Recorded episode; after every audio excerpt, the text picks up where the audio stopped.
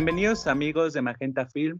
Mi nombre es Gustavo Peña y para mí es un gusto tenerlos aquí y más porque esta es una emisión muy especial ya que eh, pues hoy les presentaré de forma oficial a las personas que están integrando también conmigo este proyecto y la verdad es que me da mucho gusto pues contar con ellos. Eh, pues hoy contamos con la presencia de Saray Gutiérrez, con la presencia de Vanessa Baez y la presencia de Iván Yoatzai.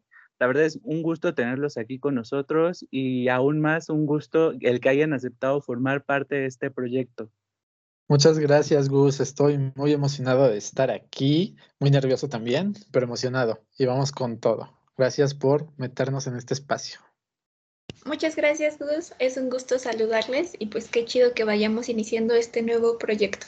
Pues yo igual muy agradecida con el espacio y muy emocionada también ya veremos cómo se va dando esto. Pues el, bueno, el día de hoy eh, empezaremos a hablar sobre una película que ha sido pues etiquetada como una de los clásicos de terror, una película que ha trascendido más allá del tiempo y a pesar de todas las, pues sí, secuelas que se hayan hecho, versiones, pues la esencia que tuvimos en la primera entrega, pues nos sigue atrapando en estas nuevas entregas que se han estado estrenando.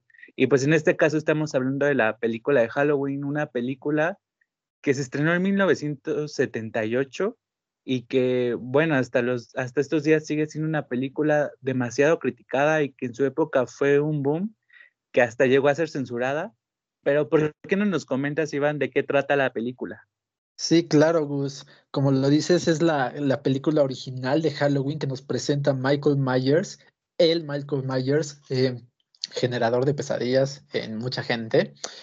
Y pues bueno, la historia de Halloween es escrita, dirigida y compuesta por John Carpenter. Y la historia nos cuenta en 1963 al pequeño Michael Myers, cuando asesina a su hermana y familia en una noche de Halloween pero después de 15 años, el personaje vuelve y se escapa de un internado psiquiátrico donde estaba y regresa a su pueblo natal de Haddonfield para cobrar venganza y asesinar a todo mundo, mientras uno de los psiquiatras de aquel hospital les sigue la pista. Se oye muy interesante, muy, muy terrorífica para, para, para la época. Van, ¿a ti te gustan las películas de terror?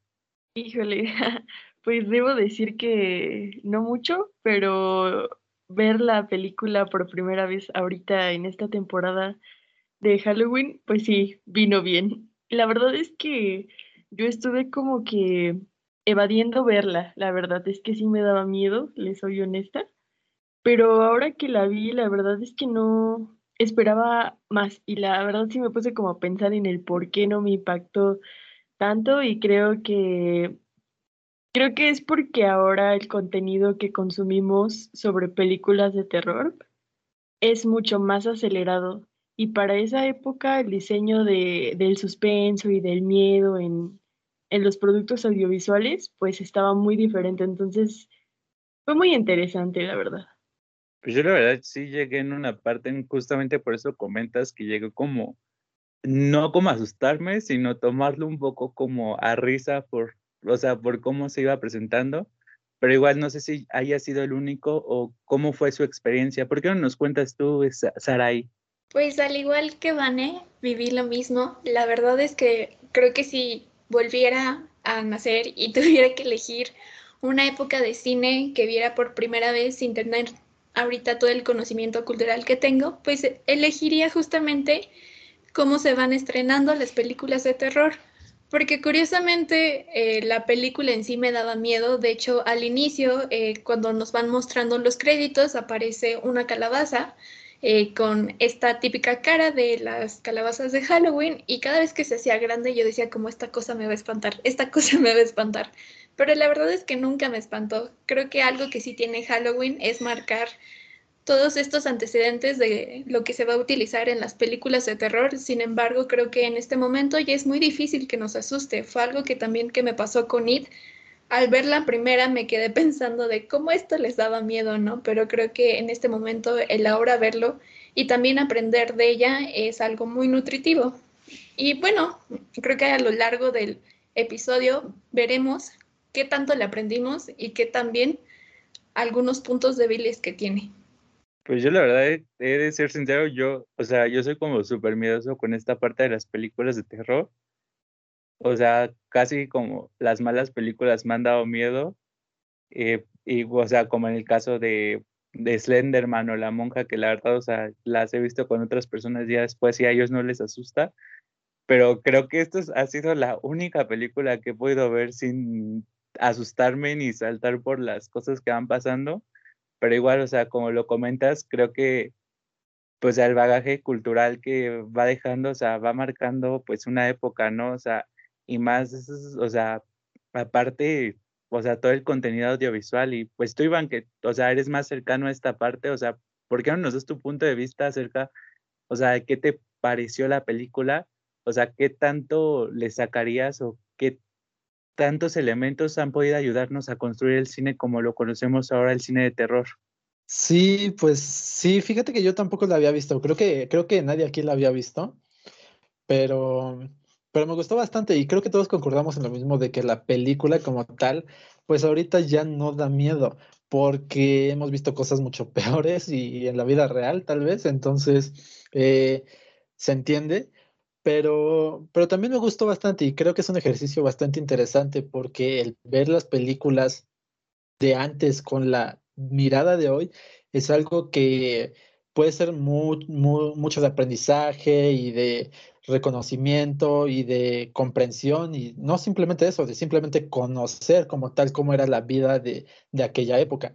Por ejemplo, eh, algo que me gustó mucho de la película es que en primera eh, los efectos visuales eran mucho más orgánicos, mucho más naturales, creativos, crudos, de que no necesitabas una, eh, un dibujo ahí en 3D, todo pegado, hecho de plastilina, que te estuviera asustando, sino que a través de los usos de la cámara o de las luces o con maquillaje realmente podías ver cosas que decías, ay, no, espérate, esto que está, esto que está pasando sí se ve muy real.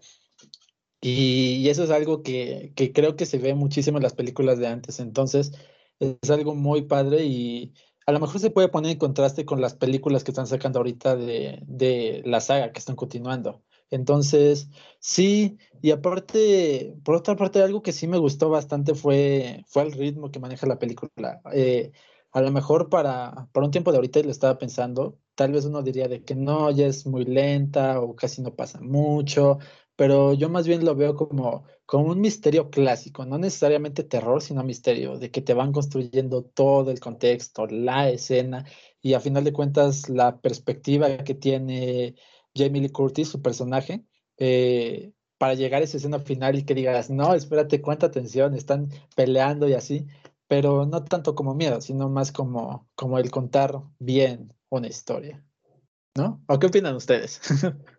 A mí me pasó igual, como dicen ahorita. O sea, yo por ejemplo me acuerdo que en algún momento de mi infancia que vi El Exorcista o La Bruja de Blair, o sea, yo quedé traumada, ¿no? Y yo siento que a lo mejor por eso no quise volver a ver este, películas de terror, pero ahorita las vuelvo a ver y es, es completamente diferente, ¿no? Y pues sí, como dices, Araí, pues el bagaje cultural ya es diferente, también estamos acostumbrados a consumir este ritmos distintos, ¿no? Como de las series nuevas o de las películas nuevas. Y también siento, por ejemplo, que en Halloween eh, el soundtrack, los efectos de sonido son muy buenos. O sea, en realidad creo que el trabajo en ese tipo de películas clásicas respecto a, a la producción de audio es muy, muy bueno porque realmente te atrapan. Y aparte siento que el sonido te cuenta, te va contando la historia. Siento que si lo escucháramos aislado la película, iría subiendo de ritmo, de intensidad, iría como pues ahí dándole continuidad. Entonces, creo que es otro de los elementos importantes y que también me gustaron muchísimo en la, en la película. Sí, creo que al final es una parte importante que rescata Iván el hecho de contar una buena historia. Al final creo que podemos concluir que ninguna persona de las que están aquí nos llegamos a asustar, sin embargo sí sentíamos como este suspenso, ¿no? Como este ten cuidado porque algo ahí va a pasar. Sí, o sea, creo que, o sea, toda la narrativa también hasta la cuestión, que pues Sonora como que te lo iba dando, ¿no? Y más, o sea, pues esta canción, este soundtrack, como lo mencionas, Vane, que pues, o sea, ya es como muy conocido, ¿no? El simple hecho desde que empieza a tocar la canción, ya sabes que te están hablando de Michael Myers, o sea, cómo pues se ha como caracterizado como si ya fuera su símbolo, ¿no? O sea, el hecho también, o sea, que cada que aparece ya sabes que va como con esa música, entonces creo que igual, o sea, fue como de los elementos de cierta forma que a mí más me gustó de la película, el hecho, o sea, del, del audio, ¿no? Del sonido y cómo te iba, o sea, de cierta forma, eh, ya en, en, el punto del clímax, cómo lo iba desarrollando de tal forma que, o sea, a lo mejor no te daba miedo, pero o sea, sí quería seguir viendo qué iba a pasar, ¿no? Igual, justamente a lo mejor, pues por estas cuestiones que ya, o sea, cómo lo consumimos, pues también es como muy interesante también el hecho de, pues ya, o sea, en esa parte, cómo ya empiezas a especular sobre lo que puede pasar, ¿no? Justamente como por, pues este contexto que ya, o sea, pues ya como que tenemos. Ay, pero poco nadie le asustó, o sea, o sea, yo dije que no me asustó, pero, pero sí me asustó, nada más tantito. Es que los jump scares. Fíjate que hasta eso se me hizo interesante porque son poquitos y como que son mucho más sutiles, pero sí, sí dan nervios, ¿no? Bueno, yo sí me espanté de que sí salté del sillón unas dos veces. Lamento, Iván, decirte que no. yo creo que más que miedo sentía enojo, decía, eso es algo ilógico. Por ejemplo, creo que para quienes han visto la película, al menos el personaje que yo no le encontré sentido o, dije cuál es su finalidad o al menos pensé que iba a tener otro camino, era su médico. Creo que al final en toda la película no hace nada más que brincar, pero llega al final y curiosamente salva a la única víctima que sobrevive, ¿no? Entonces, pues creo que más que miedo sentí como enojo, risa y pues también intriga de qué hubiera sentido, pues regresa lo mismo de si no la estuviera viendo en un 2021. Caray, qué insensibles son ustedes. Em, no, pero aparte de eso, este, qué curioso que lo mencionas, porque sí es uno de los personajes del psiquiatra que, que casi no hace nada, o, o sí nos están contando su historia aparte, pero no se vuelve tan relevante como la de Michael a final de cuentas. Y curiosamente, fue, no sé si lo sabían, fue el actor que más cobró para esta película. Cobró 20 mil dólares eh, de salario. Ni siquiera es el protagonista, ni siquiera sale tanto, pero cobró 20 mil dólares. O sea, Jamie Lee Curtis, la protagonista, cobró 8 mil dólares. Entonces, sí es como que dices, órale, qué fuerte, qué, qué, qué curioso será, ¿no? ¿Por qué, ¿Por qué habrá sido así? Hmm. Pues, o sea, yo igual. ¿Qué onda con ese? Ah, no. Está bien, Sí, tú, tú, adelante. adelante tú, Ani. ok, ya hasta se me olvidó. este, pues no sé qué onda con ese psiquiatra, la verdad. Sí, está como muy random que haya sido el que mejor cobró, porque desde el principio yo sí me quedé como, necesito más contexto, o sea, igual ahorita que Iván nos leíste un poco de la historia, de la sinopsis, o sea, creo que sí le faltó un poquito más a lo mejor al psiquiatra desarrollar eh, la historia, porque sí nos va dando como pedacitos de, de la vida o de la personalidad de, de Michael Myers, pero pues, no sé, siento que, que le faltó más intensidad. Pues bueno, yo igual, o sea, o sea, yo con la película realmente, o sea, pasó como algo chistoso porque o sea, yo había visto primero la secuela de 2018. Entonces ya tenía como que ese contexto de Michael, o sea, de esa, esa película. Y, o sea, esa película sí logra asustarme, la verdad. Pero, o sea, al ver a esta, o sea, como que el miedo no fue tanto hacia la película, sino fue como hacia el personaje. O sea, y, o sea, te digo, yo soy como súper miedoso con eso de las películas de terror. Y, o, o sea, no me asusté con la historia, pero sí era como o sea, como a lo mejor subgestionarme con el personaje, pero igual, o sea, o sea, con el psiquiatra también, o sea, me daba como risa el hecho de cómo exageraba o lo ponía como tan alarmante el hecho de los asesinatos de Michael y, o sea, nadie se daba cuenta, nadie como que, o sea, como que nadie se dio cuenta ni siquiera de su presencia de Michael, o sea, como que igual fue así como de, ahora que dices que fue como el que más cobró, es así como de, o sea, ¿cómo es posible que haya cobrado más por su personaje que, digamos, no fue como tan relevante que la protagonista, ¿no? Que, pues, o sea, que pues desarrolló todo como que toda la historia, ¿no? Por así decirlo. Sí, bueno, o sea, sí está muy raro y es como que dices por, o sea, por, pero a lo mejor y también tiene que ver con que, este, ahorita que me acuerdo, eh, Jamie Lee Curtis está protagonizando en esta película como su primera película como tal, o sea, su primer protagónico, entonces a lo mejor y, y chance por eso no cobró tanto, pero, pero pues igual me salta, o sea, 12 mil dólares de diferencia si es, no es, no es, no es poquito, ¿eh? No, no es como que no te afecte. Aparte de que igual, o sea, como que, o sea, a pesar de ser como una película de terror también, o sea, todo el, y ahora sí ya como poniéndonos más serios, digámoslo por así decirlo, o sea, como que todo este contexto también de género que llega a manejar la película de terror, ¿no? Y no solamente Halloween, sino que son como de ciertas formas, algunos estereotipos que algunas otras películas pues lo llegan a repetir, ¿no? O sea, a mí realmente cuando inicia la película, cuando es, o sea, la chica, primero se me hizo como un poco parecido a, o sea, la trama de la película en general, a la primera escena de Scream cuando matan a esta chica, o sea, rubia y todo eso. Y justamente, o sea, el ver cómo, pues estos como patrones de las chicas, o sea, rubias, se vuelven a repetir, ¿no? O sea, simplemente la propia protagonista, el hecho de como, pues sí, estigmatizarla a que tenga como ese estereotipo que, pues muchas películas, pues justamente estadounidenses, pues siguen manejando, ¿no?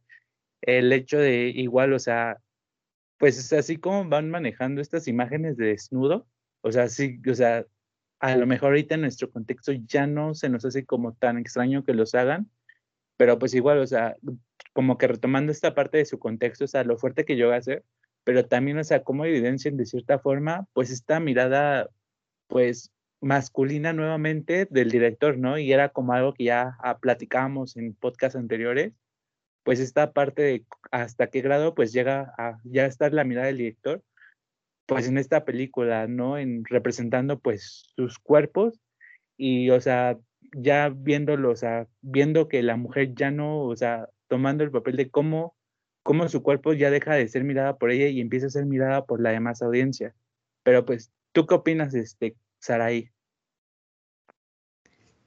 Efectivamente, Gus. De hecho, la película también ha sido criticada por reproducir estos estereotipos de género Creo que uno de los más visibles que podemos ver es que al final el asesino, quienes son sus víctimas, son mujeres que viven una vida sexual activa también eh, por ahí leí que esto también se reproduce en jóvenes que consumen sustancias. Entonces pareciera ser que el mensaje es que si te portas mal, que si no sigues como los ideales que se te implementan, pues algo malo te va a pasar, ¿no?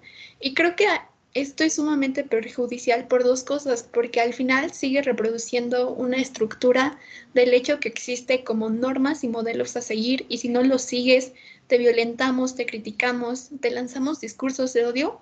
Y la segunda manera en la que yo lo veo es que pareciera que únicamente las mujeres existimos en personajes como o somos la más santa o somos la más rebelde, ¿no?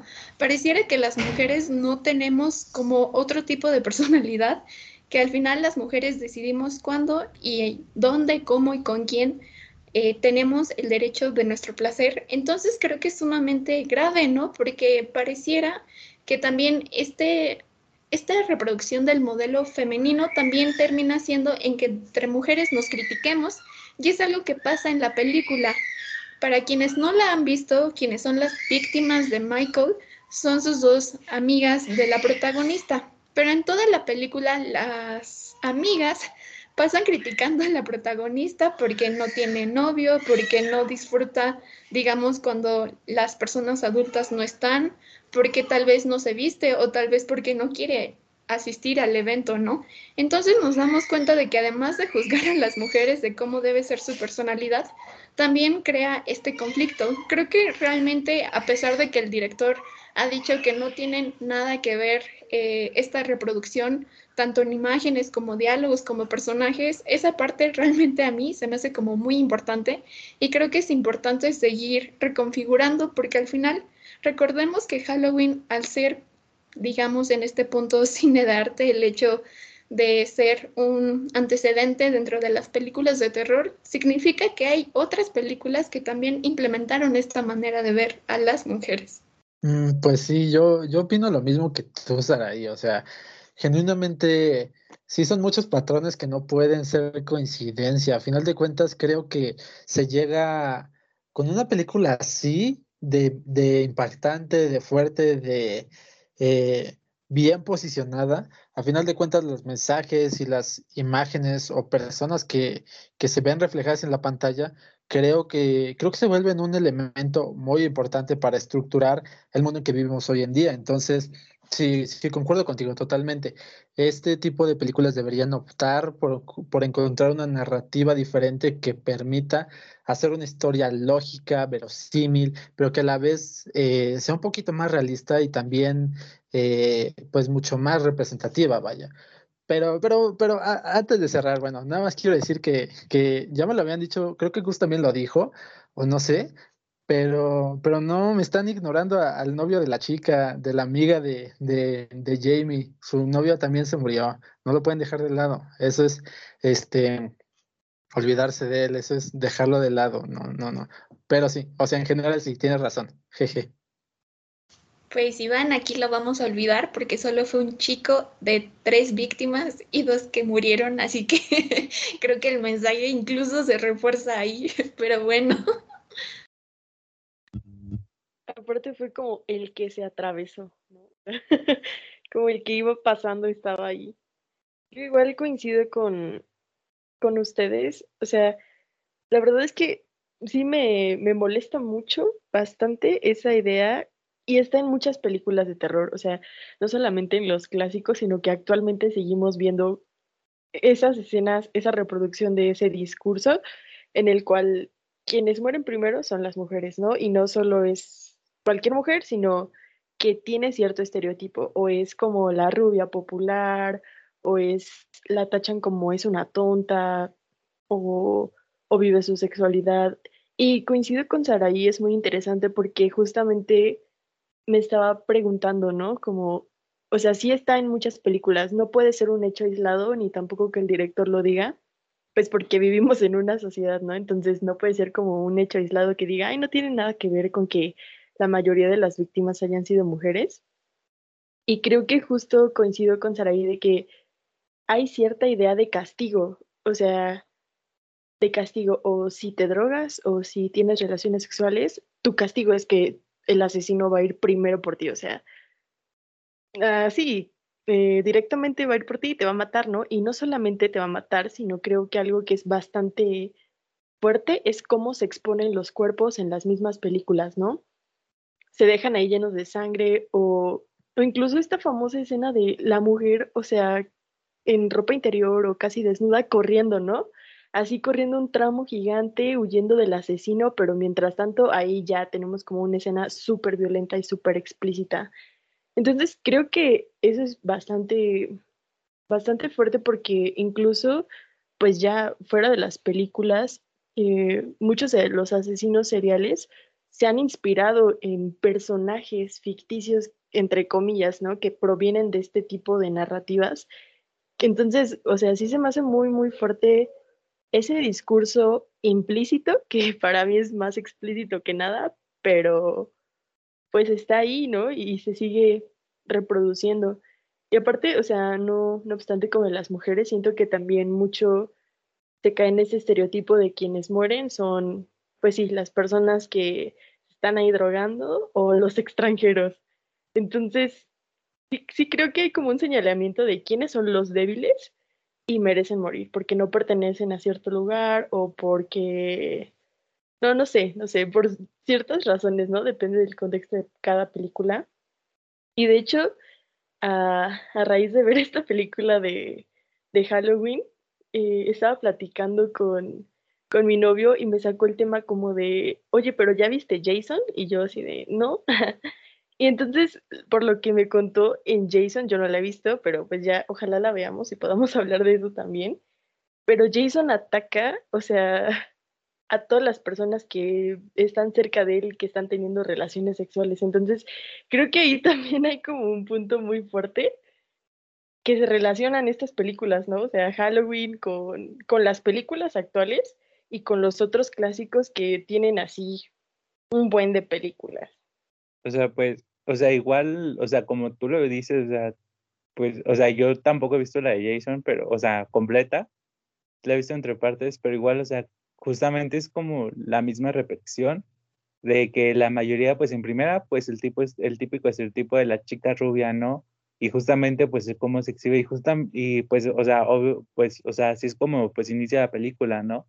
Con su hermana de Michael, pues teniendo relaciones con su novio, y cuando Michael la mata, pues ella, o sea, está desnuda y todo, ¿no? O sea, y para acabarla, pues el estereotipo, pues, de rubia, ¿no? O sea, pues ver también como estos señalamientos, ¿no? O sea, porque pues son patrones que, o sea, se repiten en todas las películas, pero, o sea, específicamente en esta se repitió en, o sea, prácticamente en los personajes, porque tenían esas características similares, ¿no? O sea, bueno, a excepción de la ah, primera amiga que mata de Lorraine, pero, o sea, la protagonista, su otra amiga y la hermana de Michael, pues tenían como eso en común, e incluso hasta la enfermera en la primera escena, ¿no? Pues ese estereotipo de la chica bonita, rubia, ¿no? Y, o sea, justamente lo fuerte que puede llegar, o sea, a lo mejor al principio, pues no se llega a tomar como tanto, o sea, estas imágenes, o sea, que puedan tener como ese contexto tan profundo. Eh, o sea, y, o sea, ya analizándolo, saber, pues todo lo que pueden llegar, ¿no? O sea, también a, a desarrollarse. Aparte de que también, o sea, uno de los temas que, o sea, es como súper importante, o al menos a mí se me hace como súper evidente, o sea, es como esta filia que tiene, ¿no? O sea, Michael, o sea, el hecho de que, o sea, primero ve a su víctima, o sea, empieza a atacarla a la víctima justamente cuando está en una, o sea, en primero una situación de vulnerabilidad, pero también una posición de exhibición de su cuerpo, ¿no? Porque, o sea, en las primeras escenas, cuando va a matar a la primera amiga, pues, sea, cuando está, digamos, por así, sin exhibir su cuerpo, pues, sea, no ataca ni nada, pero ya cuando, digamos, que ya la está exhibiendo igual a otra chica, pues ya es cuando la ataca, ¿no? Y pues otra escena que, o sea, a mí al principio sí me dio como risa, pero ya analizándola, o sea, ya viendo lo que puede significar, o sea, ya no, es la parte en donde pues Lorraine pues corre como por la ayuda, ¿no? O sea, y que le encienden la luz al principio ella pensando que le van a ayudar y le apagan la luz, ¿no? O sea, como invisibilizando de cierta forma pues esta violencia que le están generando a ella como mujer, ¿no? O sea, nuevamente como este discurso que a lo mejor pues pudiera parecer solamente una imagen simple, pero que esconde, ¿no? Y bueno, relacionando con lo de las víctimas, pues Iván, tú también, o sea, dejas de lado al perrito, o sea, creo que el perrito sufrió más que el novio, o sea, de, de la chica. Tienes toda la razón, me olvidé del perro, ¿no? También, qué bueno que, lo mencionas, porque la neta, qué horrible, también estuvo muy mal eso del perro. Este, no, pues sí, creo que a final de cuentas tienen los tres puntos muy válidos y, y, a final de cuentas, pues sí, es lo que es. Simplemente eh, lo que yo argumentaría ahí es que, número uno, las películas de terror casi siempre están construidas en ese sentido de que objetivizan a las personas y se enfocan más, se enfocan más en tratar de generar este misterio a través del lenguaje audiovisual, ya sea eh, prestando más atención en ciertos objetos o situaciones o demás, pero sí, como dice Gus, sí se genera cierta situación de filia ahí al, al tener a Michael observando a sus víctimas como si fuera un cazador y una presa antes de. Entonces, creo que, creo que eso es lo bueno de, de, de, este, de este podcast, de esta idea, encontrar estas ideas y hacerlas visibles a final de cuentas para, para tener otra mirada de lo que son las películas a final de cuentas. La otra cosa que iba a mencionar es que, que sí, tienen toda la razón y a final de cuentas esos, esos mensajes están bastante explícitos en una manera implícita, pero Pero creo que genuinamente, o al menos yo, yo siempre lo vi así, eh, que estaban presentes ahí simplemente por, por el contexto, porque era lo normal y a final de cuentas así era visto el mundo desde, desde esas épocas donde el hombre sexualizaba a la mujer y aún en día lo sigue haciendo, pero se veía mucho más presente ahí. Por ejemplo, hace poquito también estaba viendo Masacre en Texas, salió unos cuatro años antes, algo así, y igual, lo mismo, de que la única sobreviviente es la chica, pero siempre se ve súper guapa y está corriendo y escenas como que muy eróticas y implícitas sobre, sobre cómo es que el perseguidor va a atacar a su presa. Entonces, pues sí, a final de cuentas siento que, siento que es un discurso que se ve muy representado por la época. Y aquí es donde yo lanzaría esta pregunta sobre ¿Qué, ¿Qué, tan bueno es, nada más para saber, no para generar discordia, ¿eh? porque no quiero que me griten, este, no, que qué tan bueno es este, señalar o hablar sobre historias o películas o series incluso del pasado desde nuestro punto de vista de ahorita, en el sentido de que pues eran otras épocas y no por eso está bien, pero sino que más bien lo que hay que hacer es no, no se puede cambiar el pasado. Creo que lo mejor que podemos hacer es señalar esas cosas para tener un nuevo camino en el presente y evitar eso en la próxima de Halloween, que ya va a acabar la historia, o en nuevas películas de terror. Pero, pero sí se los pregunto, porque genuinamente me interesa saber qué es lo que opinan sobre, sobre estar mirando estas películas desde ahorita ante una perspectiva y una mirada mucho más machista o misógina o sexualizadora o, o demás. Entonces, nada más. Iván, qué bueno que lo preguntas porque esa misma pregunta me hacía cuando terminaba de ver la película y sabía que al otro día tenía que dar mi opinión sobre ella.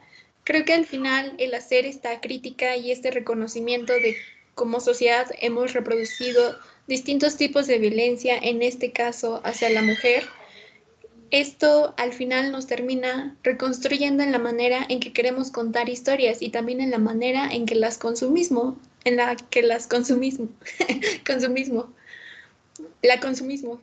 Entonces, en este caso creo que al final el hecho de volver a verla nos deja haciendo varias reflexiones y creo que también estas reflexiones nos van ayudando a que visualicemos de qué manera ahora vamos a consumir historias.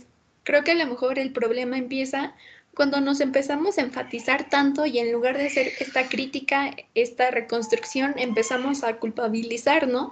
Porque creo que es ahí está la diferencia en el hecho de que nos quedamos, es que hacen esto, hacen lo otro. Sin embargo, cuando no lo llevamos fuera de ello, cuando no lo llevamos ya sea a nuestros diálogos en redes sociales, en estos espacios, en otros lugares, pues creo que en ese momento vamos perdiendo el camino y de alguna manera no vamos compartiendo el conocimiento. A lo mejor en este momento, si nos pusiéramos a, a lo mejor a hostigar al director o, o únicamente hablar de lo que hace, pero un poco más personalmente, pues estaríamos perdiendo como este rumbo de la crítica, ¿no? Porque al final la crítica es eso, repensarlo y volver a construirlo. Me gustó mucho tu respuesta, muy, muy bien hecho. Este, no, genuinamente sí, y, y comparto tu idea. La verdad es que eh, creo que llegaste a esa conclusión mucho antes que yo. Tal vez hubiera llegado a eso mismo, no lo creo, pero sí, sí, hubiera sido mucho tiempo después, o después de reflexionarlo bastante rato. Entonces, sí, muy bien. Pues bueno, yo personalmente, pues uh, relacionando como con la pregunta que hacías, pues da igual comparto como ese punto de vista el hecho de que, pues a lo mejor muchos dirán, o sea, ¿para qué criticar una película ya que pasó? o sea, eh, ya teniendo como ese contexto, pero pues es que, o sea, a mí se me hace como importante el empezarlo a ver, porque, o sea, la visibilización que se ha tenido del cuerpo de la mujer o esta mirada, digamos, por así masculina sobre ese cuerpo, pues no es de ahora, sino tiene un contexto, pues de hace muchos años, ¿no? el hecho también como empezar a reflexionarlo, porque, o sea, o sea, son películas que igual o sea, y por cultura general o, o sea, simplemente por tratarse del género que se trata, pues son películas que son como muy icónicas, por así decirlo. Y el hecho de seguir permitiendo que estas películas se sigan pasando como icónicas y no visibilizar toda la violencia o toda esta parte de género que podrían tener, o sea, nosotros desde nuestra disciplina, pues igual, o sea, sería como seguir callando el problema, ¿no? Por el hecho de decir, ah, pues ya pasó, el hecho de, pues, o sea, ver que se están, se siguen reproduciendo, pues, estos modelos en las películas. Y pues justamente por eso, ¿no? O sea, porque al ser películas tan icónicas, ser películas que justamente van repitiendo estos modelos, pues muchas películas se inspiran justamente en, esta, en repetir estas fórmulas. Es el o sea, como en el caso de Scream, el caso de, que, o sea, de, de esta de Halloween, que son películas, o sea, digamos que, pues, o sea, a todos los que les gusta el cine de terror, o sea, por, por excelencia tendrían que verlas, ver cómo se sigue repitiendo, pues, esta fórmula, y ahora ver, o sea, en estas películas actuales, cómo estos cánones de belleza que se siguen reproduciendo, estas visibilizaciones, pues siguen estando, ¿no? Y, o sea, a lo mejor igual hace rato cuando comentabas lo del este chico este que mataron, a lo mejor, o sea, como al principio como que lo tomamos a risa, ¿no? Porque no lo veíamos, pero igual, o sea, hay una fuerte estigmatización, o sea, también, o sea, a lo mejor no es igual que el de la mujer, pero sí hay una estigmatización también del el hombre en cuanto a su cuerpo, ¿no? El hecho de, ah, el típico protagonista que tiene que enseñar igual y que también de cierta forma va vulnerando su intimidad, ¿no? Pero pues obviamente, o sea, en primera, pues no se ve tanto por estas cuestiones tanto, mm, digamos, jerárquicas o de beneficio que digamos que sigue teniendo el hombre sobre la mujer, que eso es indiscutible, y que obviamente es menos fuerte el que se exhiba el hombre a que se exhiba la mujer por esos discursos, porque igual, o sea, puede ser que eh, el hecho de que se exhiba la mujer de tal, de, o sea, de esta forma, pues ha generado ciertos problemas, ¿no? O sea, desde cuestiones, pues, psicológicas también, que se pueden estar dando porque, o sea, justamente como lo decía Catherine, esta Saraí, este, en uno de sus comentarios anteriores, pues el hecho de cómo asesinos han inspirado, ¿no? Y justamente por estas cuestiones y que, o sea, las víctimas, o sea, siendo honestos, pues son más en casos de mujeres, ¿no? También, o sea, el hecho de, pues todo, todo esto que engloba, ¿no? y la importancia justamente de tener que analizar estas películas y desde nuestra disciplina, el hecho de tener que ver desde otra mirada crítica, ¿no? A mí, o sea, esto, o sea, hay un texto que a mí me gusta mucho y que, o sea, yo desde que lo leí cambió totalmente mi visión, que es un ensayo de John Berger, que es Modos de Ver, o sea, yo realmente a quien pueda leerlo, yo se los recomiendo muchísimo porque te hace cambiar muchísimo este panorama de cómo vas viendo las imágenes y todos estos discursos que implícitamente pueden estar, pero que a veces nosotros pues no los vemos y, o sea, la importancia de analizarlo. Yo igual siento que coincido mucho con sus opiniones. Siento que uno de los errores más grandes es que ponemos a los clásicos como en un altar, ¿no? Así intocable. Y creo que sí es bueno cuestionarlos, o sea, y no solo cuestionarlos, sino criticarlos, porque pues muchas de las películas y series actuales también están basadas en ese tipo de historias. Entonces, si no generamos ciertos debates, mm, si ciertas críticas así específicas, es muy difícil que podamos pues modificar el status quo ahora. Y otra de las cosas eh, que pienso que, que sí podrían como ayudar mucho a, cambiar en el caso de las personas a las que específicamente se dedican a, pues, a ser guionistas, ¿no? A escribir las historias o a los directores, a las directoras. Es, por ejemplo, si de verdad es absolutamente necesario que las víctimas, en este caso, sean mujeres, o es absolutamente necesario tener esa imagen de la chica desnuda corriendo del asesino, o sea, cambia tu historia, modifica la esencia de tu personaje. Desde mi punto de vista, inmediatamente la respuesta es no. Por ejemplo, en el caso de Halloween, em, nunca se nos da un argumento que sustente por qué la mayoría de las víctimas son mujeres, ¿no?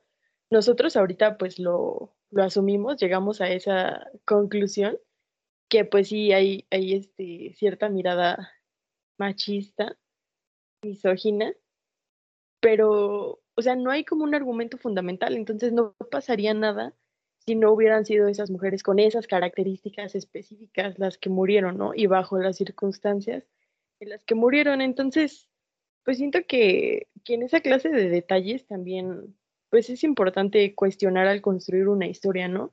¿Qué cosas sí te aportan y qué cosas no te aportan que la neta, pues mejor elimínalas?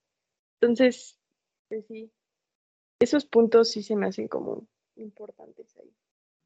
Muy bien, muy bien. Me, como le dije a Saray, de hecho me gustan mucho sus respuestas porque eh, sí creo que es algo que está en constante de construcción y, ahorita con lo que dijiste, Vania, sí me puse a pensar mucho en cómo es que las películas y sobre todo los clásicos eh, tratan, no, no tratan, más bien terminan generando eh, nuevos estereotipos, ideas y maquetas, por decirlo así, en las narrativas de las películas de hoy en día, en sentido de que muchas de las películas solamente siguen eh, el mismo modelo del anterior y la anterior y la anterior.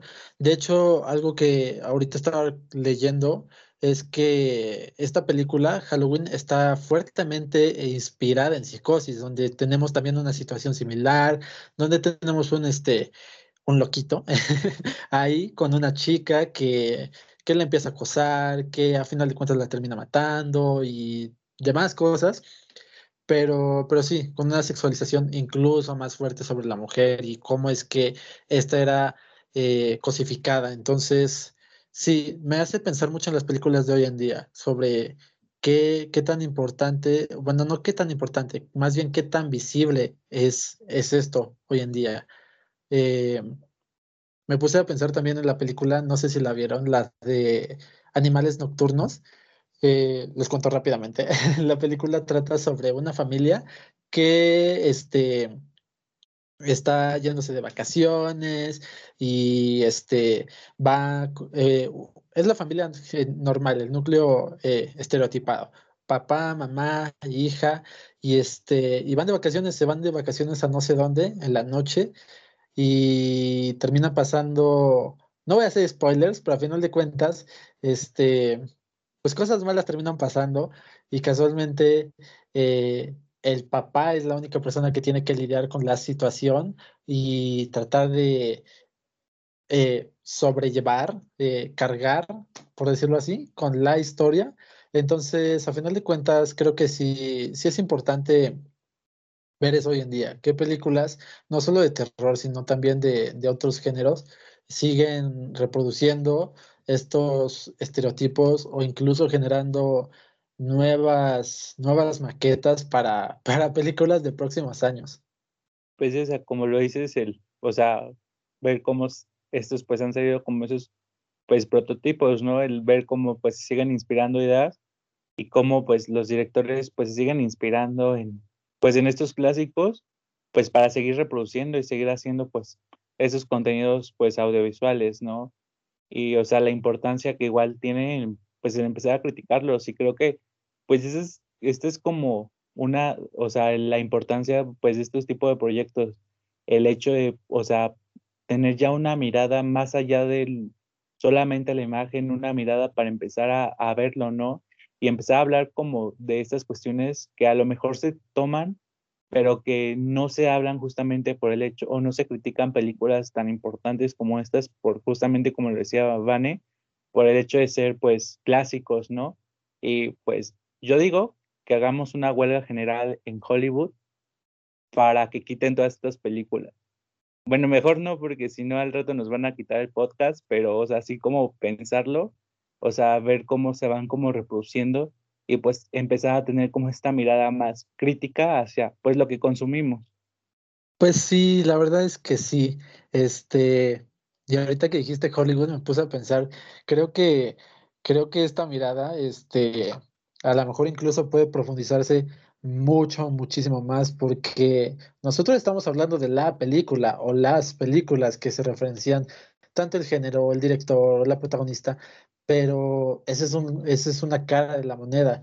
Eh, a final de cuentas, el cómo se hace la película, quién es la protagonista, qué decisiones se tuvieron que tomar o qué acciones se hicieron para que la protagonista, el protagonista estuviera listo eh, para personificar a tal, a tal eh, figura, por decirlo así. y todo el abuso y el poder y no, todo el desastre que hay detrás de Hollywood, sí, Sí, sí, sí, Tiene, tienes mucha razón, Gus. Al final de cuentas, eh, no sé, es todo un desastre. Como la mafia de Hollywood, la neta. y es que sí, o sea, tiene razón. Pues está, está muy difícil. muy, muy lejano como la idea de poder cambiar todo así. Pero mientras tanto, nosotros aquí con nuestro podcast podemos aportar un poquito y abrir como un espacio de reflexión y pues también de deconstrucción de esta clase de ideas, porque pues sí coincido con ustedes, ¿no? A veces, y creo que hay como mucho temor por, por modificar, por señalar, criticar como estas bases que, como dicen, de ahí se reproducen un montón de discursos, ¿no? Porque pues son obras de culto, o sea, que son súper alabadas, que eh, son clásicos que se ven una y otra vez, entonces, sí, acá sin miedo podemos decirlo. Pues sí, sí, tienes, tienes mucha razón. Y de hecho, también me quedo mucho con esa idea sobre el cambio. Mucha gente le tiene, casi todos, o creo que todos le tenemos miedo al cambio. Eh, por más constante que sea, siempre le estamos teniendo nervios y nos está preocupando. Y al final de cuentas, creo que es parte de él estar eh, preguntando esto para poder generar nuevos, nuevos discursos y y yo quería más bien eh, cambiar un poquito el tema, no, no por dejarlo de lado y no por quitarlo, sino más bien continuarlo, pero en otro ámbito.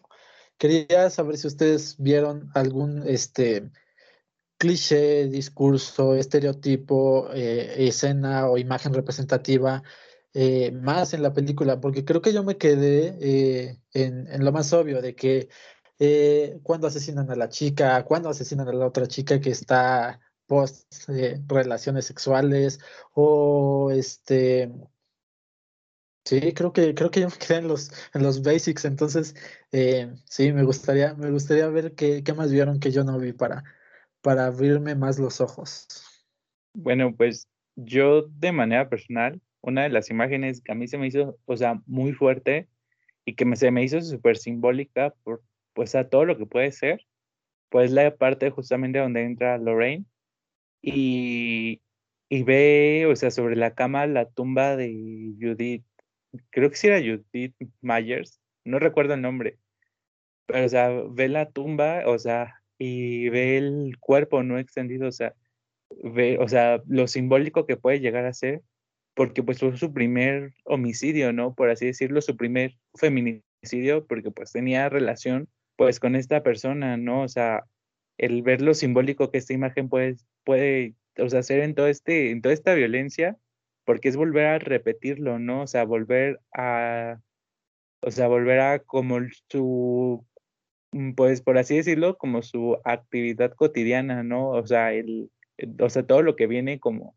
pues de simbolizar, pues esta escena que, o sea, obviamente, pues ya viéndolo desde otros ojos, pues, este, pues se ve como, o digamos, terrorífica o elemento de terror, pero que ya viéndolo desde otra visión, o sea, lo significativo que puede llegar a ser esa, pues esa escena. Yo siento que igual otra cosa que te repito un montón, tal vez no es como tan simbólico así como lo que dijo Gus, pero es que a las infancias se les ignora un montón así, de verdad se les dice como, ay, no te creo, estás mintiendo. Y pues eso pasó en varias ocasiones cuando el niño estaba diciendo como de, ay, está el hombre espanto. Y le decían, ay, no, es una mentira y, y como estás mintiendo, no, o sea, lo hacían como a un lado, ¿no? Prácticamente. Y la única que le dijo que sí le creía fue la otra niña. Entonces, eso, eso creo que también es algo que pasa bastante y también en las películas de terror, porque las infancias son como que las representan, que tienen mayor sensibilidad para percibir como fenómenos o hechos sobrenaturales. Entonces, cuando intentan comunicarlo a las personas a su alrededor, prácticamente se les dice que no, o sea, como, ay, es amigo imaginario, o estás mintiendo, o estás confundido, así. Entonces, creo que igual eso por mi parte, no sé si estas cuestiones sean clichés, sin embargo, creo que al menos no es algo que yo haría si estuviera en una situación de peligro. En primera, eh, pues también recordemos que vivimos en un país violento, entonces creo que como estas cuestiones nos ponen de, creo que no me sentiría cómoda con ello. En primera, pues tal parece que siempre cuando hay peligro, las personas, por más que se están dando cuenta que les siguen, que les están llamando, que ven a la persona, pues no cierran sus puertas, no cierran sus ventanas. Tal pareciera que la persona que les va a asesinar tiene todo para que lleve su acto. En segundo caso, todas las casas estaban con luces apagadas. Creo que es algo también como muy gracioso porque si escuchas algo, si ves algo, pues claramente te sientes nerviosa, insegura. Entonces lo que quieres es que haya luz. Esta, también, esta luz también te ayuda por si alguien pasa, ¿no? Creo que de alguna manera son como todas estas cuestiones que si tal vez estuvieran, pues las personas hubieran tenido como una manera de salvarse al final creo que también es cosa de darse cuenta, ¿no? Por ejemplo, su amiga, eh, la primera víctima, la manera en que muere es antes de irse con su novio, no encuentra las llaves del carro, entra a la casa, sale y se da cuenta que el carro está abierto, pero ella no, no toma en cuenta que el carro estaba abierto, o sea, cuando ella intentó abrirlo estaba cerrado y ahora que entró ni lo abrió con la llave, pero lo que sí se da cuenta es que el vidrio está empañado. Entonces, pues no lo sé, aquí mi consejo es, si ustedes les dan miedo, sean por cuestiones paranormales, enciendan las luces, pónganle seguras sus puertas y dense cuenta de cosas. Sería todo por mi parte. Igual, añadiendo lo que dices, Ari, o sea, se me hace muy ilógico que le puede pasar cualquier cosa al asesino.